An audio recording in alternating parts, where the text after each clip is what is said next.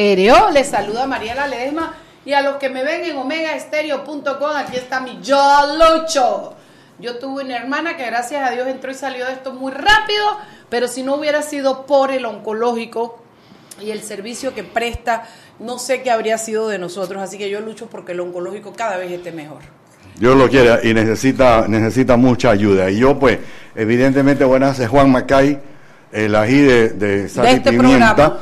Y eh, pues yo soy sobreviviente de cáncer, así que yo sí lucho y sigo iré luchando hasta, hasta el día en que papá Dios me manda a buscar por otra cosa, porque este no pudo conmigo y no va a poder. No va a poder. Así que buenas tardes a todos, ¿cómo estás, Mariela? Estoy aquí que ya es ganancia y como yo vengo brava porque otra vez Chugui no viene, me comí un paquete de platanito para que chupe. Pero no son de dieta, yo venía escuchando que eran dietéticos. Eh, son de los de dieta, son de los que se fríen con aire. Esos son importantes. Óyeme, eh, Juan Macay, antes de que llame la gente de la prensa, cuéntame, tú, ¿qué fue lo que terminó de pasar? Yo tuve toda la tarde en una grabación, unas cuestiones no he podido leer, pero me dicen que no le dieron el permiso de trabajo a la gente de Marmadú, pero no sé si es que no se lo dieron o fue que supuestamente lo, lo, lo, lo metieron eh, a- extemporáneamente. Échame tú el cuento. Aparentemente, y digo aparentemente porque no soy abogado de este área, dice que cuando alguien quiere hacer una presentación de artistas, tienes que presentar una serie de documentos y esa serie de documentos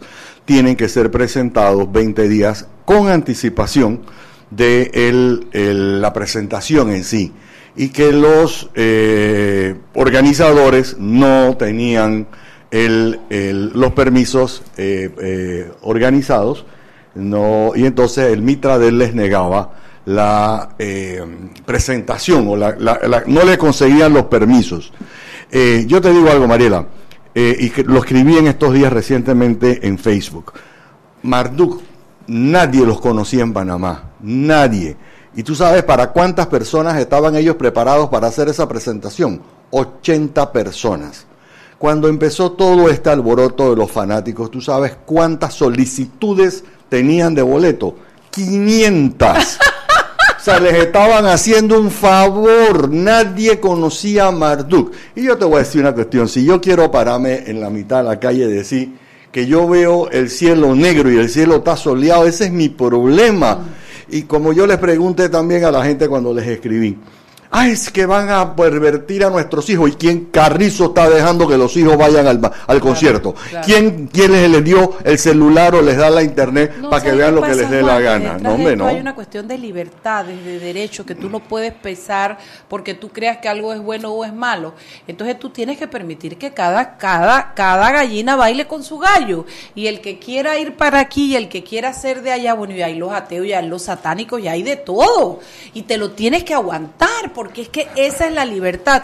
Tú, aquí nadie puede ser el Dios de nadie o el papá de nadie para venir a decir tú no puedes oír esto, no puedes ir allá. Cada quien busca y educa a sus hijos y a su familia como quiere. A mí realmente me parece que lo que hicieron fue darle más fama porque yo que no sabía quién era Marduk, rápidamente me fui para YouTube, rápidamente me fui para lo mismo hice yo. Oye, tú sabes que yo quiero dar un saludo muy especial porque tú te lo perdiste porque no fuiste para el paseo con nosotros, para la puntita. Yo no estaba aquí, yo no Tú estaba estabas aquí. de viaje porque tu paseo era Yeye, de nosotros era para allá, para Colón, aunque la pasamos más bien. Caleto González Ramírez, como siempre, se lució la casa un espectáculo. Bueno, los que saben qué es la puntita saben que es el paraíso mismo.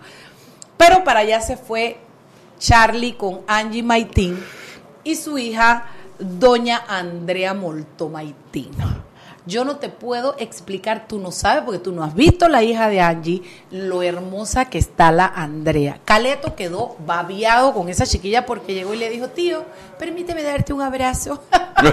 es una muñeca. Ella dice que ella Lady. no, Lady, ella es una belleza, ella es una niña hermosa, además quiere ser sirena.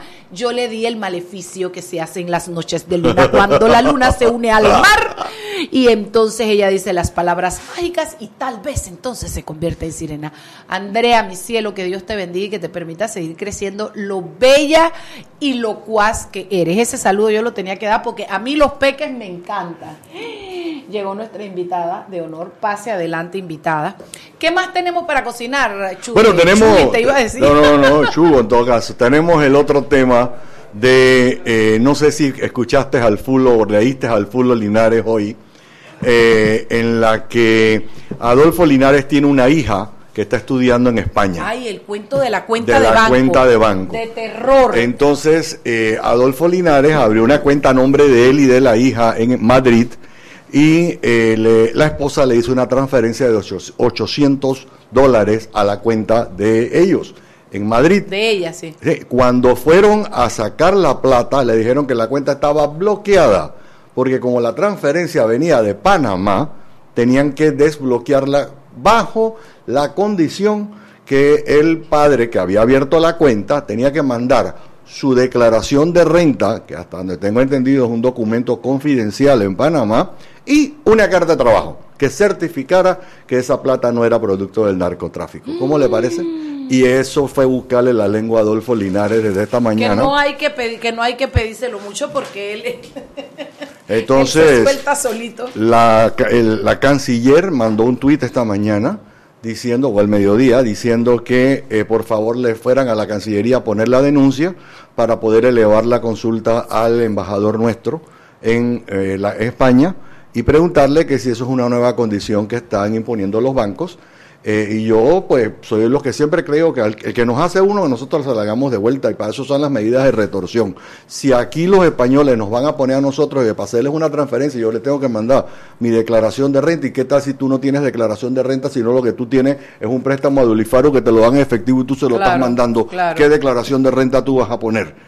Ay, Eh, pero Fulo no dijo el nombre del banco, ¿verdad? No dijo Es el nombre yo lo del leí, banco. creo que fue en Twitter. No, no dijo el nombre del o banco, pero Facebook. aparentemente debajo del comentario de- del fulo han estado saliendo. A mí también me pasó lo mismo. El otro dice, bueno, vas a tener que darle una tarjeta de crédito y hacer, eh, no sé, no, cuando mi hija estaba allá, nosotros le depositábamos en su cuenta aquí y ella lo sacaba eh, a través de, de cajeras automáticos. Le- Andrés estudió allá. Andrés estudió en Barcelona. Sí, es verdad. Ella sacó su maestría en Barcelona y eh, que a propósito, la- por adelantado, es cumpleaños ahora el, el próximo sábado, así que Besitos, feliz cumpleaños. Otra Andrea de cumpleaños. Andrea Andrea Macay. Besito, Macay. princesa.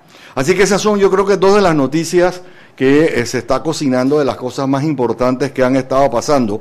A nivel internacional, eh, eh, Fujimori, yo creo que esa es la noticia del día a nivel internacional. del mundo, corred y escondéis porque el brazo de la justicia cada vez es más largo.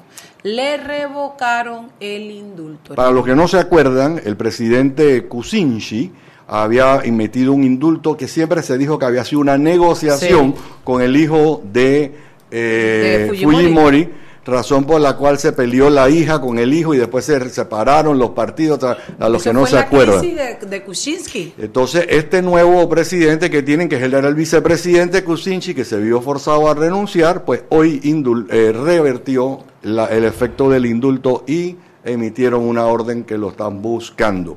Igual la orden de alerta roja por segunda ocasión a Martín, al hijo Martinelli. Linares.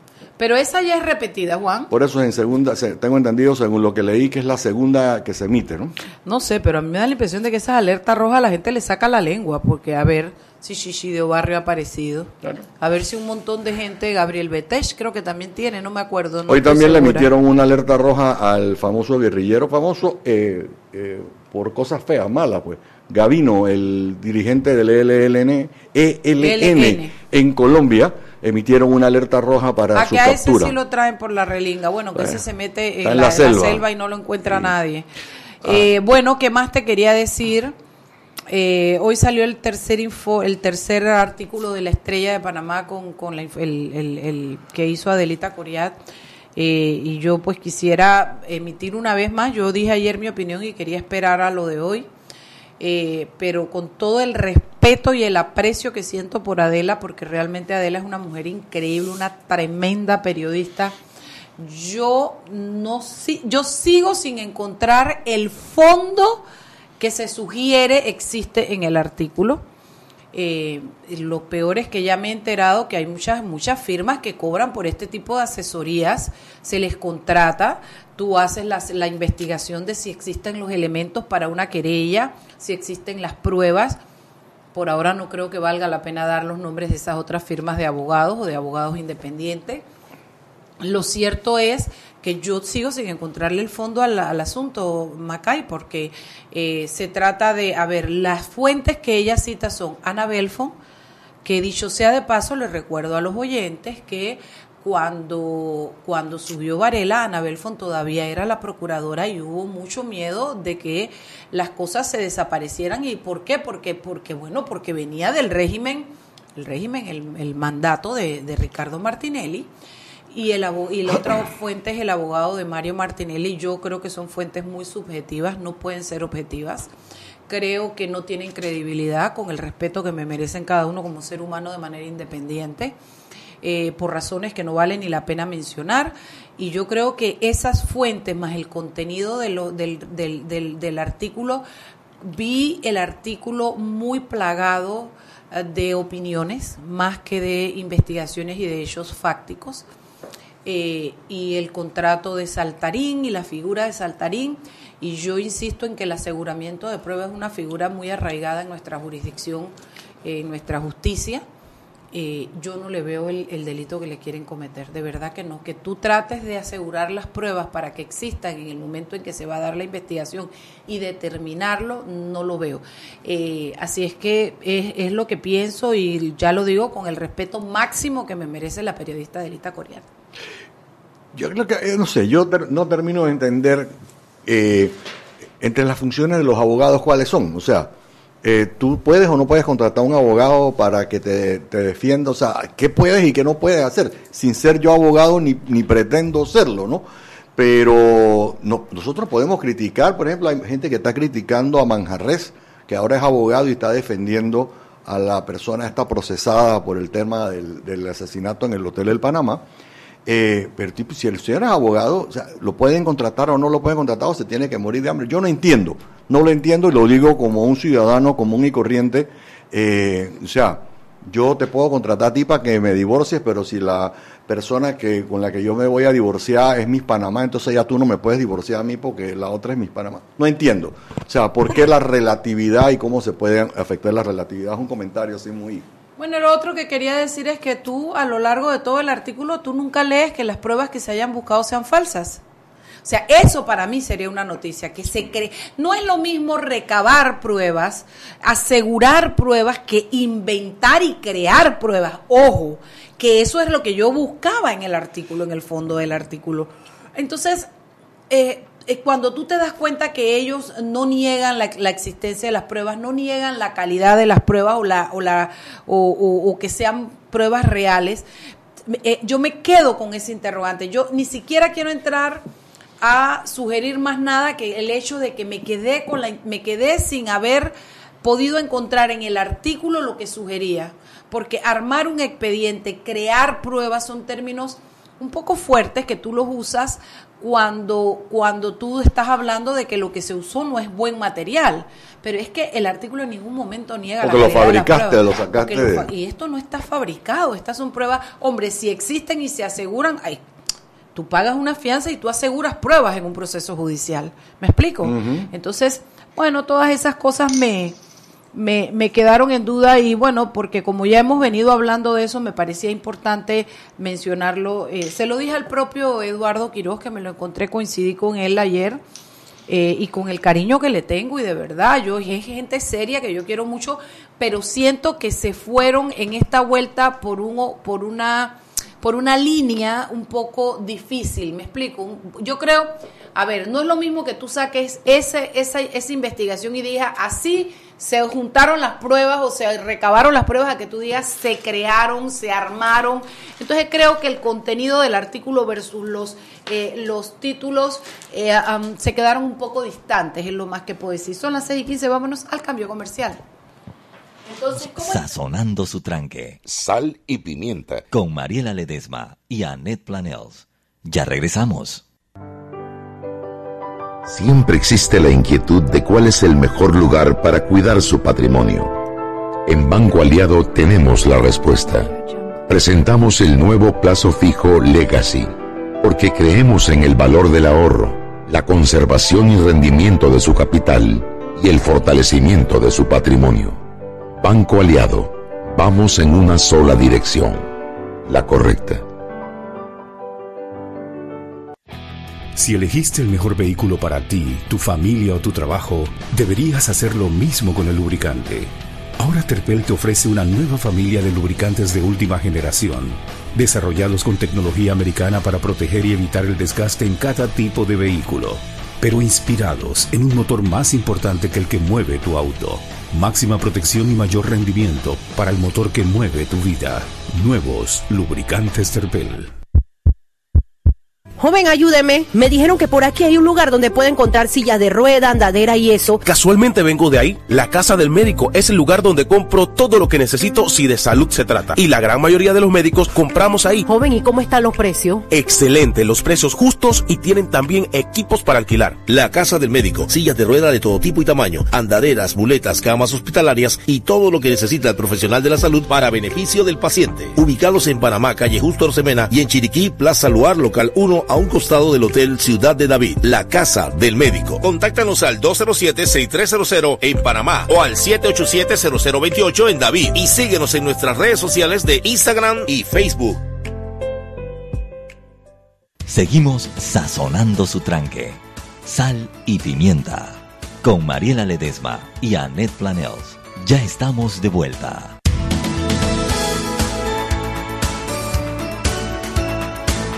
Sal y Pimienta por la cadena nacional simultánea Omega Estéreo. Y la Fundación Telefónica Panamá, comprometida con una educación digital de calidad, organiza el foro Conectados con la Educación, con la participación de expositores internacionales y locales que abordarán temas relacionados al uso de la tecnología en el aula de clases, herramientas digitales e innovación en materia educativa. Los invitamos a seguir la transmisión en vivo el martes 9 de octubre desde las 9 de la mañana en la página de Facebook de la Fundación Telefónica Panamá. Fundación Telefónica, el lado social de la transformación digital. Y recordemos la metrocultura. Para ingresar más rápido y seguir al vagón, dejemos salir primero a los usuarios que llegan. Esta es otra norma de la metrocultura. Continuamos con más aquí en Sal y Pimienta.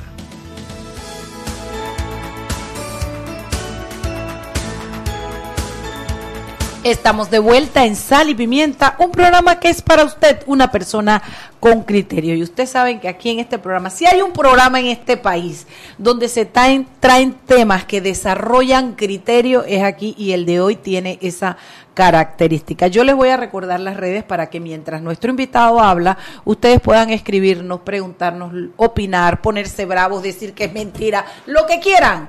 Y es arroba salpimientapa, que es Twitter e Instagram, y salpimientapa que es nuestro Facebook Live. Y si le quieren echar piropo, también lo pueden hacer por ahí. Sí, ¿o qué? oye, el invitado está más guapo. es un fulón guapo. No es mi estilo porque a mí me gustan los chombos, pero este tiene Y- todo de y- y chombo. grande, grande. Es grande como los chombos, es, es grande, es yayan, yayan. Es grande, es fulo, es guapo y es inteligente. Así que usted debe imaginarse que está acá. Y periodista. Y es periodista, así que yo estoy que, que derrocho feromonas hoy aquí. Y yo, y yo, y yo tirando la, yo tirando la cascarita de video. Mentira que el pobre John se va a ir. Tú eres John Albert. Calla, calla, calla, cállense la boca todos que yo tengo memoria para eso. Hudson. Ándale. Como el puente de Hudson, no, ese es. Como el río. El río que- Hudson. Se supone que el apellido se basa en eso. ¿De verdad? No, no realmente sabemos. nunca lo hemos ¿Cómo se llamaba la película de Meryl Streep, el, de la, el del río Hudson? ¿Qué era? Eh. Ah, era el Madison. No, no, no. lo No, pero el, el, el actor famoso Rock Hudson. Sí. Rock Hudson. sí. No, no, lo mío es una combinación de errores de geografía con No hay problema. Yo lo que hago es un batido, hermano. Estaba por ahí cerquita. ¿Cómo se llama el, el río? Eh, ¿No fue donde se cayó el avión en Ah, Ah, Washington? claro, The es verdad, River. es Hudson verdad, River, ahí sí. en el, el río Hudson. Bueno, John Albert es un hombre que es periodista, pero que trabaja actualmente en México, para México, para una comisión internacional, Sí, John. se llama el Comité para la Protección de Periodistas y es una organización con base en Nueva York que se dedica a la defensa y la promoción de la libertad de prensa en todo el mundo. Ok, y entonces ustedes están haciendo programas. Este programa va a abrir con y va a cerrar con lo siguiente. Aquí tenemos también a Olga de Valdía, la otra accionista del grupo. Ven, siéntate aquí y dinos lo del programa que tienen, porque lo primero que quiero es que escuchen qué está promoviendo Olga. Luego escuchamos a, a- a John y al final lo volvemos a recordar porque usted quiere ir. Usted quiere ir. Eh, buenas tardes a ambos, gracias por la, eh, por la cortesía y la invitación al programa. Bueno, la Fundación para el Desarrollo de la Libertad Ciudadana, Transparencia Internacional, tenemos mañana una conferencia que venimos preparando desde hace aproximadamente seis meses eh, con la Embajada del Reino de los Países Bajos, que es la Embajada de Holanda, em, con apoyo del Foro de Periodismos y con apoyo del eh, Consejo Nacional de Periodistas, e inclusive el Tribunal Electoral también nos ha apoyado para tener esta conferencia mañana. El título de la conferencia es Hostigamiento Judicial nuevo, la nueva forma de acoso a la libertad de expresión. Nosotros comenzamos a preparar esta, la idea de tener esta conferencia, eh, inició hace más de un año en vista de una serie de temas legislativos, intentos de pasar leyes en el país que, que se vuelven leyes mordazas o que atacan directamente la libertad de expresión. Tenemos al menos cinco instancias en esta administración donde eso ha pasado y todos recordamos lo que pasó en la administración de Ricardo Martinelli donde el acoso a los periodistas fue directo, donde eh, se, se trató de intimidar de distintas formas a la libertad de expresión en el país. Entonces, bajo esa premisa y con ayuda de la Embajada de Holanda, hemos traído a Jan Albert, que pertenece al Comité de Internacional de Protección de Periodistas. Estamos trayendo al doctor Felipe Sánchez Iregui, eh, que es un abogado experto en temas de libertad de expresión Em, y que es el, él es el director del Observatorio de Redes Sociales de la Universidad, em, de una universidad en Bogotá, que nos va a hablar del tema del entorno electoral, el pacto digital y cómo pueden los periodistas hacer su trabajo eh, sin que eso se convierta en una mordaza. Vamos a tener la intervención de Eduardo Guevara, que es un abogado con muchísima experiencia en Panamá en defender, fue fiscal y en defender, eh, ya tiene un número de casos importantes de defensa de la libertad de expresión y la libre prensa. Eh, vamos a tener a Rodrigo Noriega, que nos va a hacer un entorno también. Del diario La Prensa. Eh, del diario La Prensa, que nos va a hacer un entorno del tema del el ambiente jurídico, la posibilidad hacia dónde tenemos que apuntar para que el entorno no se convierta en una mordaza. Y Lina Vega va a ser la relatora de la tarde. Al final del día tenemos un panel con los eh, conferencistas y con Eduardo Quiroz, presidente del Foro de Periodistas y em, director del diario eh, La Estrella de Panamá.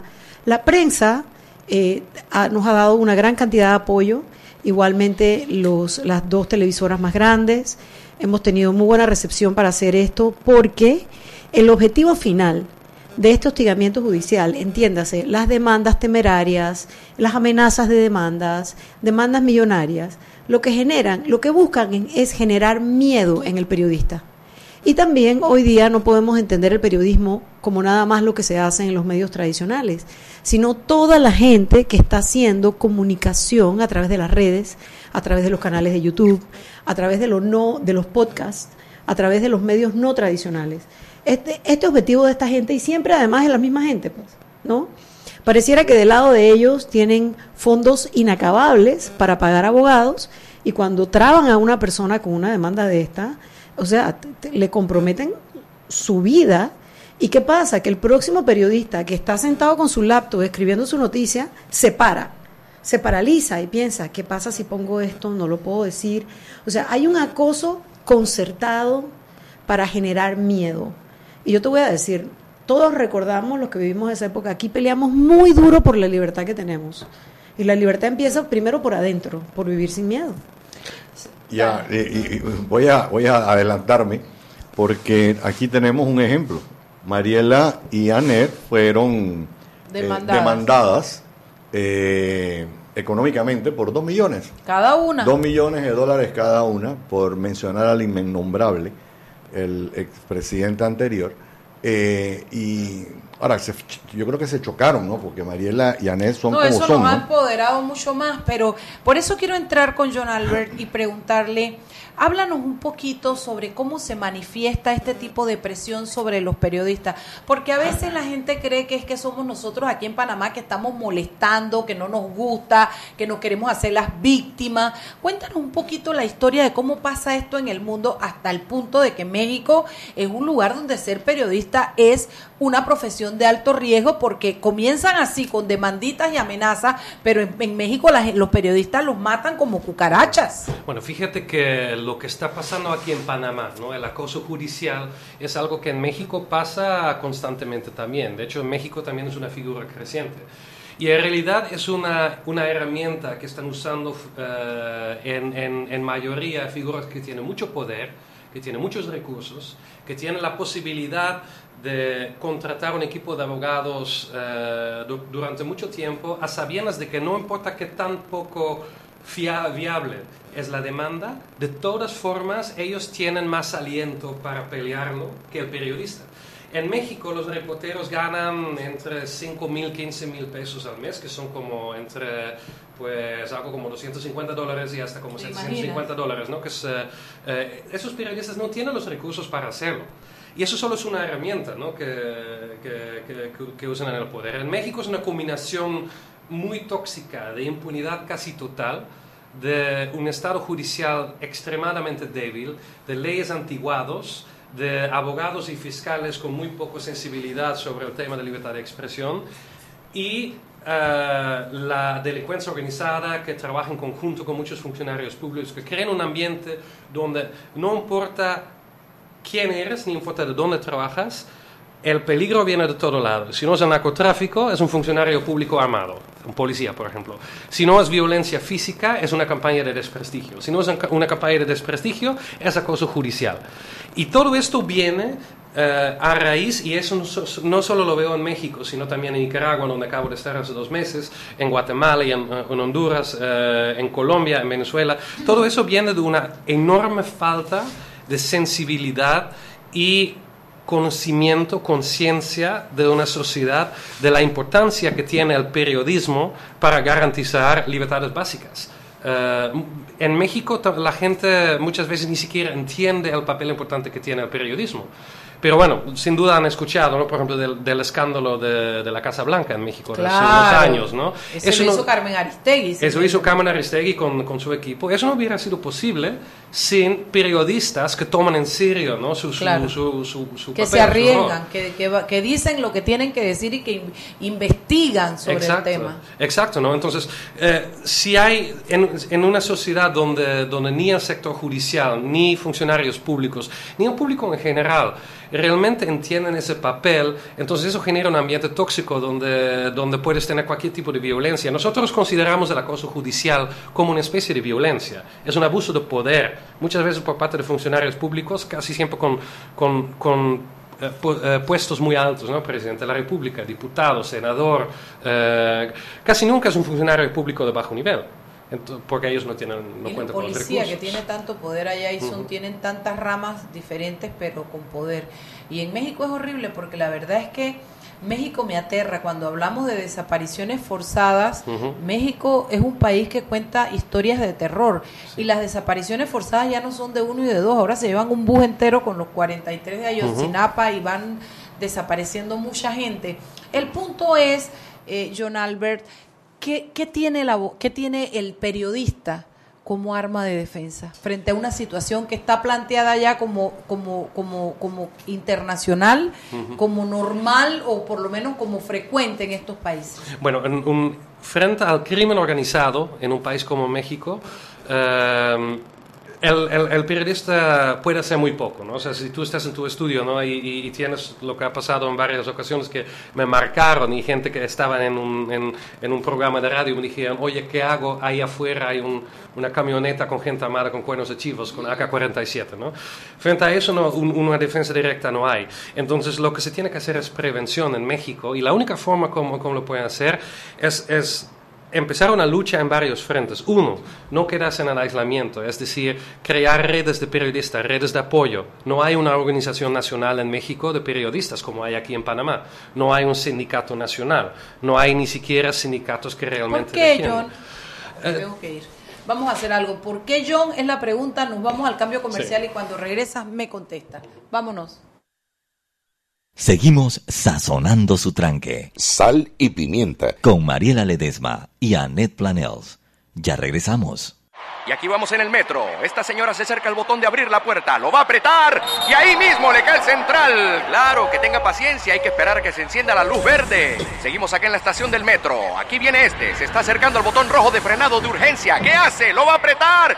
Muy mal, muy mal. Y muy bien la intervención del árbitro. A este le sacan la roja. Y mira a este, se va a bajar a los rieles. ¡Qué locura! ¡Qué locura! No, no, no. Roja clarita. ¿Cómo se va a bajar a los rieles? Fuera de juego, señor.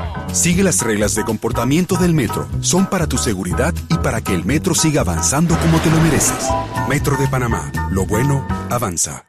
Descargue la nueva app de Omega Stereo en sus celulares. Atención oyentes Omega Stereo, consigue la nueva app de Omega Stereo en Play Store y en App Store. Ahí podrás escuchar la programación de Omega Stereo en vivo 24 horas y también podrás ver otras cosas más. La nueva app de Omega Stereo, consíguela en Play Store y en App Store. Siempre existe la inquietud de cuál es el mejor lugar para cuidar su patrimonio. En Banco Aliado tenemos la respuesta. Presentamos el nuevo plazo fijo Legacy, porque creemos en el valor del ahorro, la conservación y rendimiento de su capital y el fortalecimiento de su patrimonio. Banco Aliado, vamos en una sola dirección, la correcta. Seguimos sazonando su tranque. Sal y pimienta. Con Mariela Ledesma y Annette Planels. Ya estamos de vuelta. Y la Orquesta Filarmónica de Panamá, dirigida por su fundador, el maestro Víctor Mata, nos presenta el próximo 4 de octubre en el Ateneo de la Ciudad de Saber el concierto Bernstein at 100, celebrando el centenario del gran compositor, pianista, director de orquesta y educador norteamericano Leonard Bernstein. El costo, la donación es de 15 balboas y 10 balboas, como les dije, es en Ciudad del Saber y usted los puede contactar a ellos en sus redes, en Facebook, en Instagram y en YouTube como Orquesta Filarmónica de Panamá. En Twitter es arroba Panamá Filarmoni.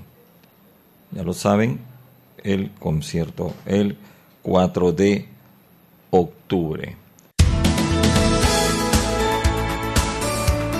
Estamos de vuelta en Sal y Pimienta. Hoy tenemos un, invitado de, lujo, como dijo Mariela, y estamos hablando sobre la protección, principalmente de periodistas, utilizando el ejemplo de México. Tenemos a John Albert Hudson, para mencionarlo así como dice Mariela. Eh, eh, Mariela te hizo una pregunta, ¿por qué en México no existen gremios y sindicatos de protección como en cierta manera o cierta forma funcionan en Panamá? Bueno, tiene, tiene varias razones. Eh, La primera es históricamente en México, en el siglo XX, cuando el Partido Revolucionario Institucional eh, gobernaba el país como, pues como un, Una finca. un- sí, como un, un- un partido dictatorial, la figura del sindicato, eh, sindicato fue completamente cooptado en todos los sentidos por el poder. Es decir, que los sindicatos en México eh, formaban parte de la maquinaria política del PRI y fueron muy, muy desprestigiados históricamente. Entonces, cuando en México se habla de sindicatos, casi nunca se, de- se lo dice con, de- con una connotación positiva. ¿no? Otra cosa es que eh, México es un país extremadamente grande. De hecho, a mí me, gustaría, me gusta decir eh, que México son en realidad 32 países, ¿no? son 32 estados. Y cada estado tiene sus particularidades. Eh, un estado como Chiapas, que está al lado de Guatemala, es un, es un estado mayoritariamente indígena, hay muchos radios comunitarios, hay muchos, eh, pueblos que tienen lenguas originarias. Si lo comparas con Chihuahua, o con Sonora, donde el nivel de riqueza es mucho más alto, los periodistas tienen prioridades muy diferentes. Entonces, el, crear una especie de, unidad entre el periodista de una radio comunitaria en Chiapas y un el periodista de un periódico de, Hermosillo, Sonora, es, bueno, es un trabajo que Hércules eh, tendría problemas en hacerlo. Y el gremio, y eso pasa en todos los países, incluso en, en Holanda y en Estados Unidos, el gremio por su naturaleza es dividido siempre, porque es un conjunto de personas que tienen opiniones y voces y, y- y que, lo- y que se hacen escuchar, ¿no? Entonces, eso es muy difícil en México y los, los, los gobiernos los del PRI, pero también los, de, los del PAN, ¿no? de entre 2000 y 2012, nunca han permitido eso. O sea, siempre cuando hay, hay el peligro de que se forme un, un sindicato o algo así, entonces siempre viene algún factor de poder que lo quiere cooptar, que lo, que lo quiere sobornar, que, que, que hace todo lo posible para que no, para que no sea así. Viene un nuevo presidente. Las relaciones de los periodistas con AMLO, ¿qué se pre- con el, eh, Andrés Manuel López Obrador, ¿qué se pretende? ¿Qué, qué se visualiza? ¿Se visualiza el mismo estilo de relación para con los periodistas que hemos tenido hasta ahora o se espera un cambio? Um, se espera un cambio, pero yo en lo personal tengo, yo creo, un poco de escepticismo, ¿no? Porque, bueno, en seis años de Enrique Peña Nieto, el actual presidente que sale el, el primero de diciembre de este año, eh, nunca hubo un diálogo real entre el, el poder y el periodismo. Lo único que hubo fue un gobierno que negó tener cualquier responsabilidad, que no se comprometió de ninguna forma con el gremio, los dejó a los periodistas mexicanos varados en un mar de violencia. Eh, así... Por ahí eh, de vez en cuando les sacaba dizque, que les iba a dar protección y lo y les mandaban y les daban dizque, protección a algunos periodistas que denunciaban el acoso, pero al final los mataban igual. Lo mataban igual. Y yo el año pasado estuve con él, con el presidente de la República. O sea, me- y, y- y en esa reunión nos dijo ¿no? que ay, estamos comprometidos con la libertad de expresión, vamos a eh, dar financiamiento a, un- a la institución federal que brinda protección, etcétera. Nada de eso materializó. Era pura retórica, nunca ha sido otra cosa que retórica. La situación es peor que nunca. En los últimos años solo ha empeorado. Ahora, con Andrés Manuel López Obrador, un presidente que dice ser, eh, con- dice estar comprometido con la libertad de expresión, con la democracia, contra, con la lucha eh, contra la anticorrupción, tenemos un, un diálogo sorprendentemente abierto. Eh, muchos de sus funcionarios de su equipo de transición están abiertos al di- eh, a dialogar, han tenido foros de escucha, ¿no? si lo, lo llaman, con, con víctimas, con familiares. Ningún presidente electo en México en la historia lo ha hecho. Porque en México se suele hablar de la presidencia imperial, ¿no? El, el, el tlatoanizo, como le llamaban en... en- El en- Olimpo, le sí. decir los Sí, o dioses. sea, hasta tiene su propio trono, ¿no? La silla del águila. O sea, es, un- es, un- es un- es una figura omnipotente durante seis años y inalcanzable por el pueblo. Eso por lo menos es el mito ¿no? que hay por parte... Eh, Andrés Manuel López Obrador ha trabajado durante 18 años en cultivar una imagen de que él sí es un hombre del pueblo, de que él sí es abierto y efectivamente tenemos este diálogo. El problema es que Andrés Manuel López Obrador también es un, una persona, un político que no da casi nunca detalles sobre lo que va a hacer. Él dice, tengo compromiso con la libertad de expresión.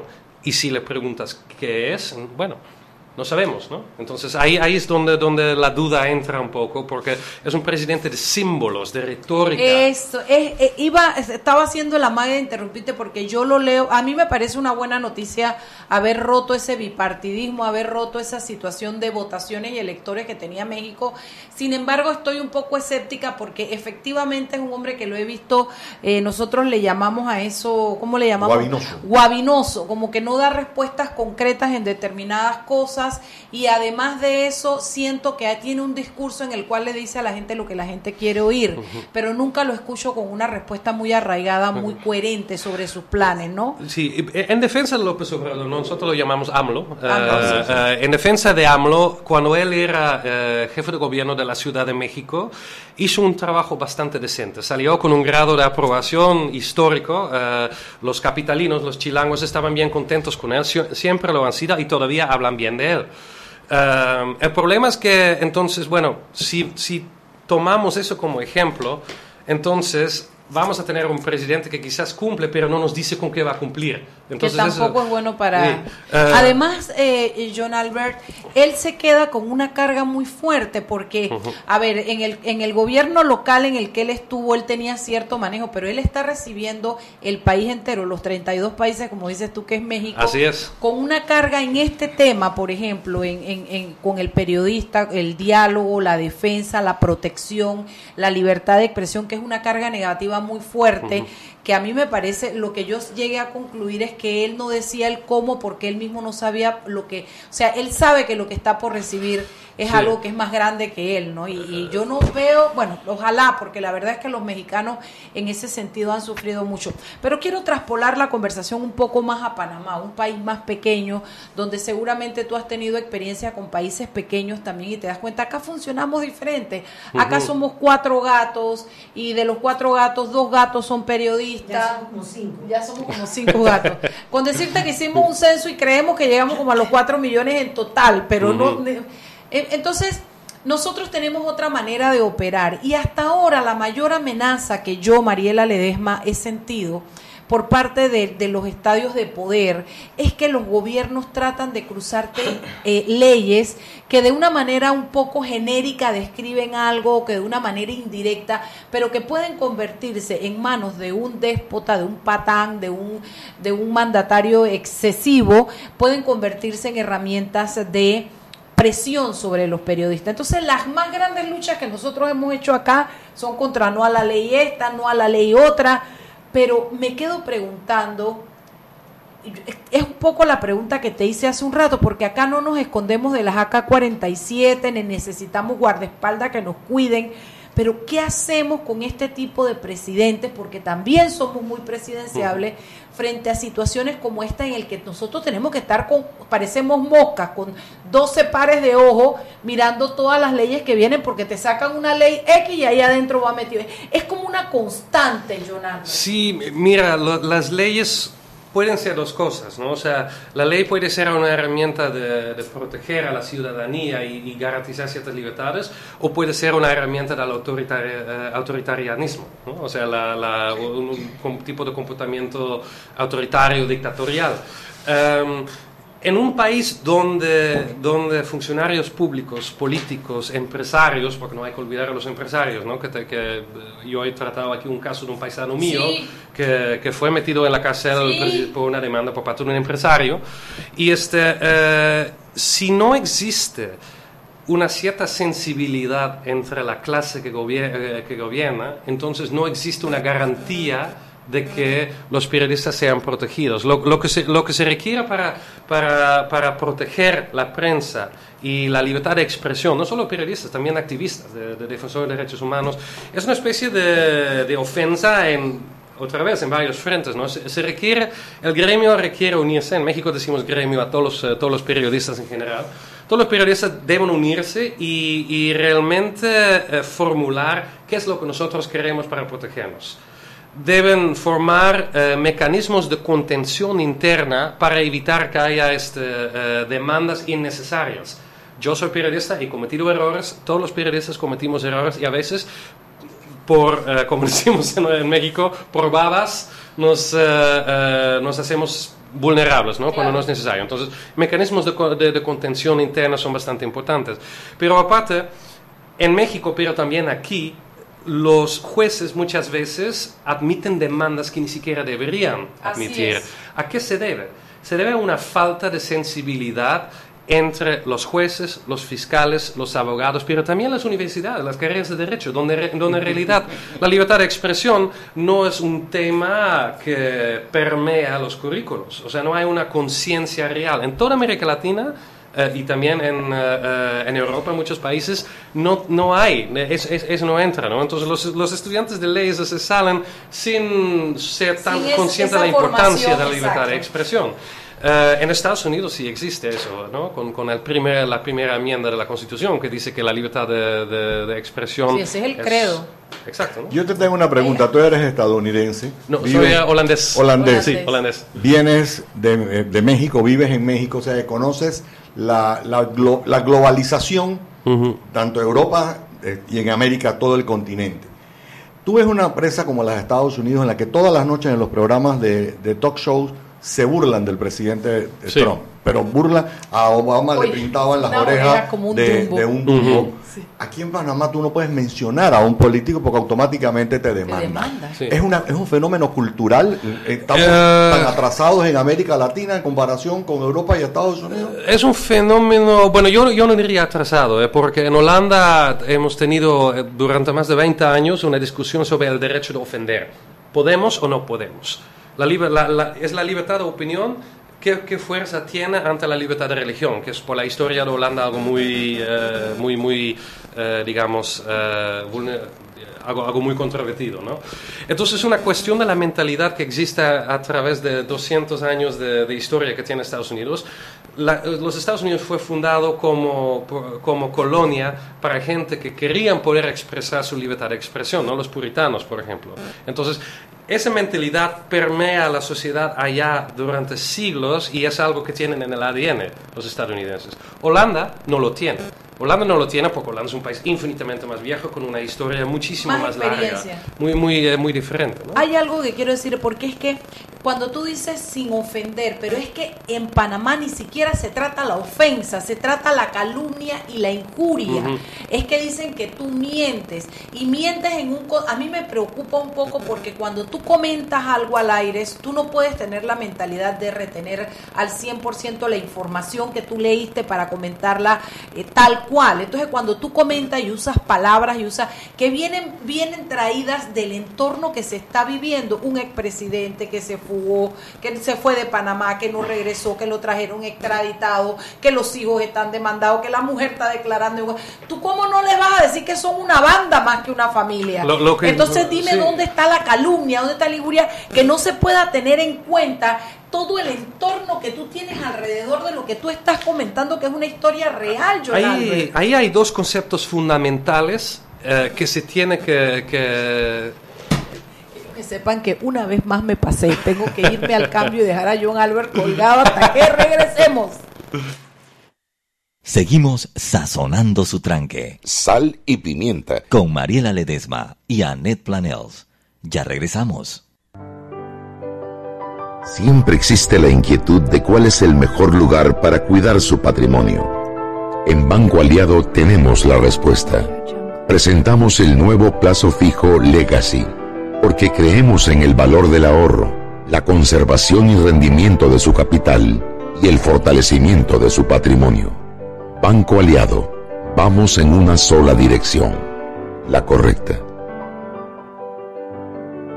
Joven, ayúdeme. Me dijeron que por aquí hay un lugar donde puede encontrar sillas de rueda, andadera y eso. Casualmente vengo de ahí. La casa del médico es el lugar donde compro todo lo que necesito si de salud se trata. Y la gran mayoría de los médicos compramos ahí. Joven, ¿y cómo están los precios? Excelente, los precios justos y tienen también equipos para alquilar. La casa del médico, sillas de rueda de todo tipo y tamaño, andaderas, muletas, camas hospitalarias y todo lo que necesita el profesional de la salud para beneficio del paciente. Ubicados en Panamá, calle Justo Arsemena y en Chiriquí, Plaza Luar, local 1 a un costado del Hotel Ciudad de David. La casa del médico. Contáctanos al 207-6300 en Panamá o al 787-0028 en David y síguenos en nuestras redes sociales de Instagram y Facebook. Si elegiste el mejor vehículo para ti, tu familia o tu trabajo, deberías hacer lo mismo con el lubricante. Ahora Terpel te ofrece una nueva familia de lubricantes de última generación, desarrollados con tecnología americana para proteger y evitar el desgaste en cada tipo de vehículo, pero inspirados en un motor más importante que el que mueve tu auto. Máxima protección y mayor rendimiento para el motor que mueve tu vida. Nuevos lubricantes Terpel. Seguimos sazonando su tranque. Sal y pimienta. Con Mariela Ledesma y Annette Planels. Ya estamos de vuelta.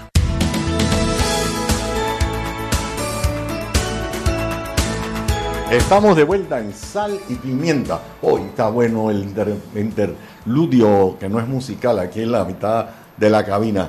Estabas en la, en la palabra, John. Eh, bueno, en, en- en respuesta a tu pregunta, ¿no? O sea, o sea aquí, que aquí en Panamá ni siquiera se puede calumniar, digamos, que es una... Van dos cosas que son muy importantes. Primero, ¿qué es malicia, no?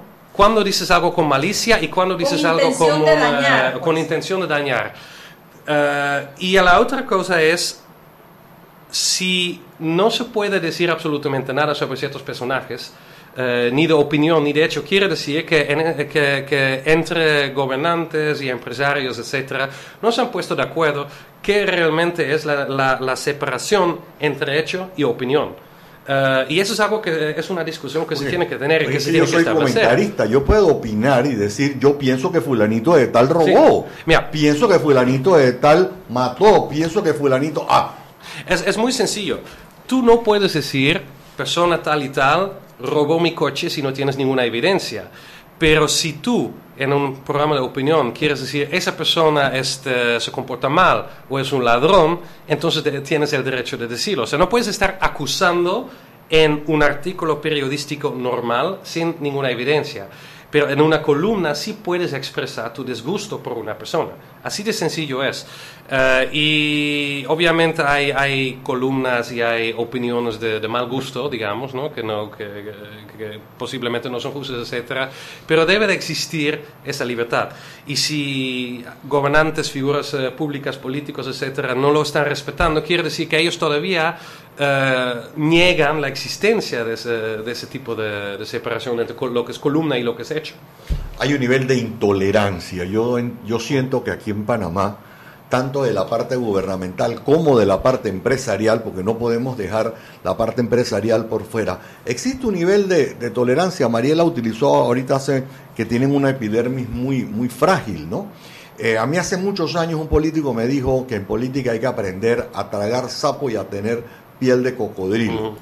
Porque igual pasa en la prensa. El periodista tiene que en su momento aprender a tragar sapo y tener piel de cocodrilo.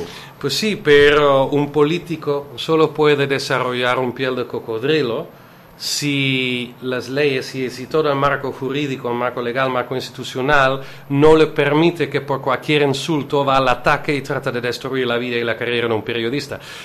Los Estados Unidos, el país más poderoso del mundo, tiene el presidente que menos piel de coco- cocodrilo tiene. Es una persona que por cualquier cosa se ofende, pero ¿por qué no ha podido meter a ningún periodista en la cárcel? ¿Por qué ningún periodista ya ha, podido- ha tenido que, que pagar una, una multa? Porque en Estados Unidos la constitución y las leyes no permiten que ningún político, por muy eh, eh, ofendido que se sienta, pueda hacer esto.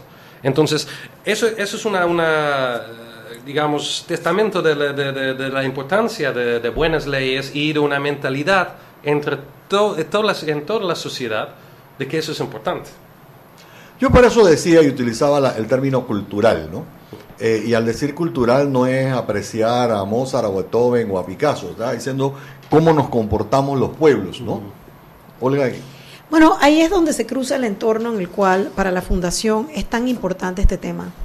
Yo creo que como país tenemos que entender que los entornos eh, de acoso jurídico se construyen de poco a poco. Tú sabes los problemas, generalmente cuando yo vengo a este programa termino hablando, terminamos hablando de los temas de la institucionalidad y las estructuras democráticas. Pero también es cierto que en Panamá estamos viviendo un nuevo entorno donde hay como, eh, nos está gustando ser autoritarios hay en el tema cultural hay un hay una avalancha de ideas autoritarias en el país y las ideas democráticas se están erosionando. Ah, yo cito siempre el estudio del Latinobarómetro sobre el declive de las ideas democráticas en América Latina y cómo Panamá sale calificado en ese en ese declive. Hay una pregunta en esa en ese en esa encuesta que es en toda la región, es de hace año y medio donde la pregunta es, ¿usted aceptaría mano firme si el gobierno le resuelve los problemas? Y para Panamá la respuesta es más del 60%. ¿Qué pasa con eso? Que ese entorno judicial que va desde las convenciones internacionales sobre la libertad de expresión, entra a la constitución, entra a las leyes, entra a los órdenes, a los órganos que tutelan la libertad de expresión y que se manifiesta más que nunca en la libre prensa, es también la gente que cuando te va acercando, es cierto, Mariela tiene razón, aquí no estamos, gracias al cielo, al universo, a Dios, llamen a quien ustedes felizmente quieran creer, porque todavía tenemos libertad de culto, que también hay que cuidarla. casi casi. Bueno, pero ahí está el tema de las libertades fundamentales. En el DNA de la Fundación para el Desarrollo de la Libertad Ciudadana está proteger la- los derechos fundamentales civiles y políticos. Se nos olvida que el derecho a la libertad de expresión va de la mano con la libertad de culto, con la libertad de pensamiento, con la libertad de acción, con la libertad de reunión. Esas son libertades que cuando limitas una, afectas la otra. Entonces, ¿qué pasa? Que estamos en un entorno donde el Estado está buscando cercar esa libertad o limitarla y siempre hay una tensión entre el gobierno, entre el que gobierna y la prensa, una tensión sana que debe estar allí. Porque la prensa que está muy a gusto con el gobernante, uno de los dos no está haciendo su trabajo. Así mismo es.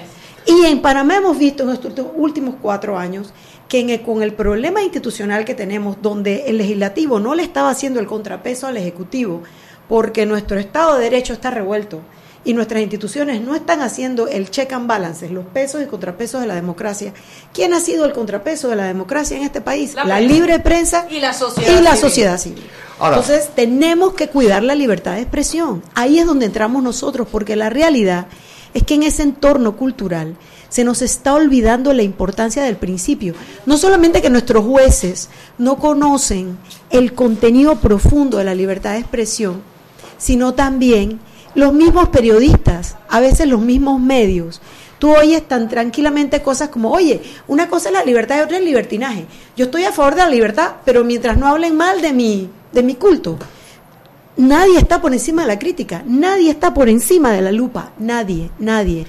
Ninguna autoridad civil, religiosa, política, nadie está por encima de que lo examinen y le busquen la verdad, que es el rol de la prensa. Como dice, ¿quién le pone el cascabel a ese gato?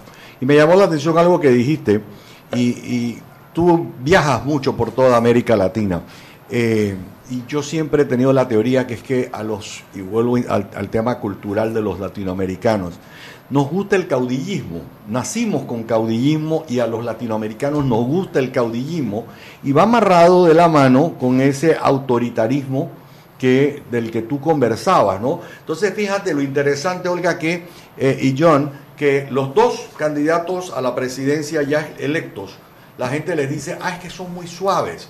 O sea, como no están en la confrontación, como no están golpeando, como no están peleando con todo el mundo, ah, es que son muy suaves. Pero digo, Panamá quiere un, presidente que se la pase peleando con todo el mundo, como hemos tenido, para no, no mencionar Ujú. el innombrable. Eh, Voldemort. O queremos uno que no haga, o, o queremos otro que trate de conciliar. Yo no sé, eh, ¿tú qué opinas? Tú que has vivido eh, y has paseado por toda América Latina, ¿seguimos anhelando ese caudillismo o ya estamos listos y maduros para un, otro tipo de gobierno en Panamá? A mí, yo diría que no importa si una persona es fuerte o peleonera o suave y no peleonera. Lo que importa es que tan fuertes son las instituciones para poder aguantar o contrarrestar un- un, eh, una influencia así.